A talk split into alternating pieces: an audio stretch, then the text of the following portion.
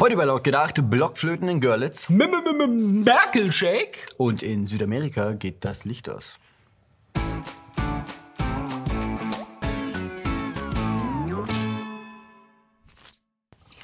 Die sächsische Stadt Görlitz sorgte in den vergangenen Tagen für Aufsehen. Wenn die nice Stadt für Schlagzeilen sorgt, hat das für gewöhnlich mit der Produktion eines Hollywood-Films zu tun. Aber dieses Mal ging es um die Wahl des Oberbürgermeisters. Aber warum ist diese Wahl eigentlich so besonders? Aktuelle Umfragen sehen die Alternative für Deutschland in Sachsen als stärkste Partei. Und der Zuspruch scheint ungebrochen. Die anderen Parteien bekommen einfach keinen Fuß mehr auf den Boden. Die Sozialdemokraten fürchten die Sperrklausel und selbst die CDU strauchelt. Oder, um es mit den Worten von AKK zu sagen, alle, die sich bei CDU, CSU, SPD engagieren, die sind entweder sozusagen irgendwie minder bemittelt oder äh, versuchen, die Zukunft äh, dieses Landes zu zerstören. Im ersten Wahlgang ging der AfD-Kandidat Sebastian Wippel als klarer Sieger hervor. CDU und Grüne folgten eher abgeschlagen. Eine Sensation bahnte sich an. Sollte Görlitz die erste Stadt mit einem AfD-Bürgermeister werden? Das galt es natürlich unter allen Umständen zu verhindern. Für den zweiten Wahlgang zogen deshalb sowohl Franziska Schubert von den Grünen als auch die linke Jana Lübeck ihre Kandidatur zurück. Die Verhinderung eines AfD-Oberbürgermeisters war das wichtigste Ziel, so Lübeck. Unterstützung kam dabei auch aus der Filmbranche. In einem offenen Brief riefen mehrere Schauspieler, Regisseure und Produzenten die Görlitzer dazu auf, keinen AfD-Bürgermeister zu wählen. Zu den Unterzeichnern gehörten unter anderem Daniel Brühl, Volker Bruch und Armin Rohde. Ein bewährtes Mittel.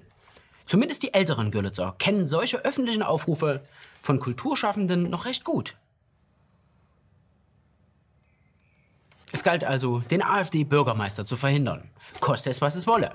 Und dafür war die CDU auch bereit, Bündnisse zu schmieden, die den eigenen Interessen zuwiderlaufen. Aber es geht ja schließlich um den Machterhalt.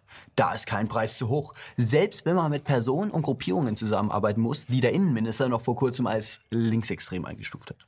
Und es hat sich gelohnt. Letztendlich konnte der CDU-Kandidat das türkische 1 gegen 1 für sich entscheiden. AKK freut sich, dass sich die bürgerliche Kraft in Sachsen durchsetzen konnte. Bei den Linken hingegen ist man irritiert. Hieß es vor der Wahl noch, Antifa heißt CDU wählen, will die Union nichts mehr von den nützlichen Idioten wissen, die die Wahl des CDU-Kandidaten überhaupt erst möglich gemacht haben.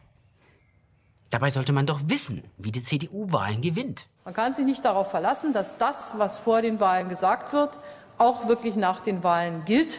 Und wir müssen damit rechnen, dass das in verschiedenen Weisen sich wiederholen.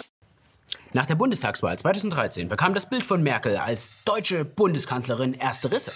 Auf der Siegesfeier der CDU nahm Merkel dem damaligen Generalsekretär Hermann Gröhe ein Deutschlandfähnchen einfach aus der Hand. In den klassischen Medien spielte das Thema überhaupt keine Rolle. Aber in den sozialen Medien wurde das Video millionenfach verbreitet. Später rechtfertigte man sich in der Union, dass ja die CDU gewonnen habe und nicht Deutschland. Und das Verhältnis zwischen Merkel und den Symbolen des Staates, das schien schon damals zerrüttelt. Bei dem Besuch des ukrainischen Präsidenten trat die Aversion Merkels gegen deutsche Symbole mal wieder offen zutage. Während der Nationalhymne begann die Bundeskanzlerin heftig an zu zittern. Und erst nachdem die Hymne zu Ende war, beruhigte sie sich wieder. Nach dem Empfang hat Merkel drei Gläser Wasser getrunken. Jetzt geht es ihr wieder sehr gut. Wasser. So nennt man das also. Demnächst auch in einem Supermarkt. Merkelwasser. Direkt neben Junkers Ischias. Merkelwasser macht Mosche Knochen wieder munter. Alter, Digga, was ist Alter, ich weiß, das ist voll ein Trend gerade. Hier, hier.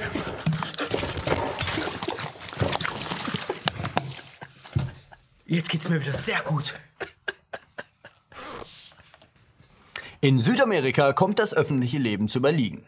Der Strom ist in Argentinien und in Uruguay ausgefallen. Und die massiven Stromausfälle sorgen natürlich für Chaos. Züge und U-Bahnen wurden gestoppt. Notstromaggregate laufen. In manchen Regionen dauerte es Stunden bis Tage. Erst dann floss wieder Strom durch die Leitungen. Der einfache Grund, die marode Infrastruktur. Seit Jahren werden notwendige Investitionen hinausgeschoben und die Länder leben von der Substanz. Kürzere Stromausfälle gehören inzwischen längst zum Alltag. Aber auch bei uns vegetiert die Infrastruktur einfach so vor sich hin. Und Experten warnen vor Stromausfällen in Europa. Aber wie verhält man sich eigentlich, wenn der Strom ausfällt? Das Bundesamt für Bevölkerungsschutz und Katastrophenhilfe gibt einen Ratgeber für Notfallvorsorge und richtiges Handeln in Notsituationen heraus. Und darin sind die Pflichten der Bürger festgehalten. Ja, richtig gehört. Die Bürger sind verpflichtet, vorzusorgen. So muss ein, man einen Grundvorrat an Lebensmitteln und Getränken vorhalten, sowie eine Hausapotheke besitzen. Das Ziel? Zehn Tage ohne Einkaufen überstehen zu können. Aber passt auf, der Vorrat darf wirklich nur für 10 Tage reichen. Habt ihr mehr Reserven zu Hause, dann zählt er als Prepper. Und mit diesen Personen versteht der Staat gar keinen Spaß. Jo, das war's mir laut gedacht. Schreibt es in die Kommentare, was ihr in eurem Prepper-Vorrat im Keller alles so drin habt. Ansonsten liken, teilen, kommentieren und... Abonnieren. Ah, das war's. Bis nächste Woche. Haut rein, Freunde. Pommes! Vielen, vielen Dank an all die Leute, die uns jetzt schon unterstützen. So eine Sendung dauert zwar nur, 5 Minuten und 40 Sekunden. aber die Erschaffung dauert einige Tage mit vielen, vielen Leuten. Wenn euch die Sendung gefallen hat, könnt ihr unsere Arbeit natürlich auch gern supporten. Nutzt dazu gern Patreon oder PayPal. Die Links dazu findet ihr in der Beschreibung.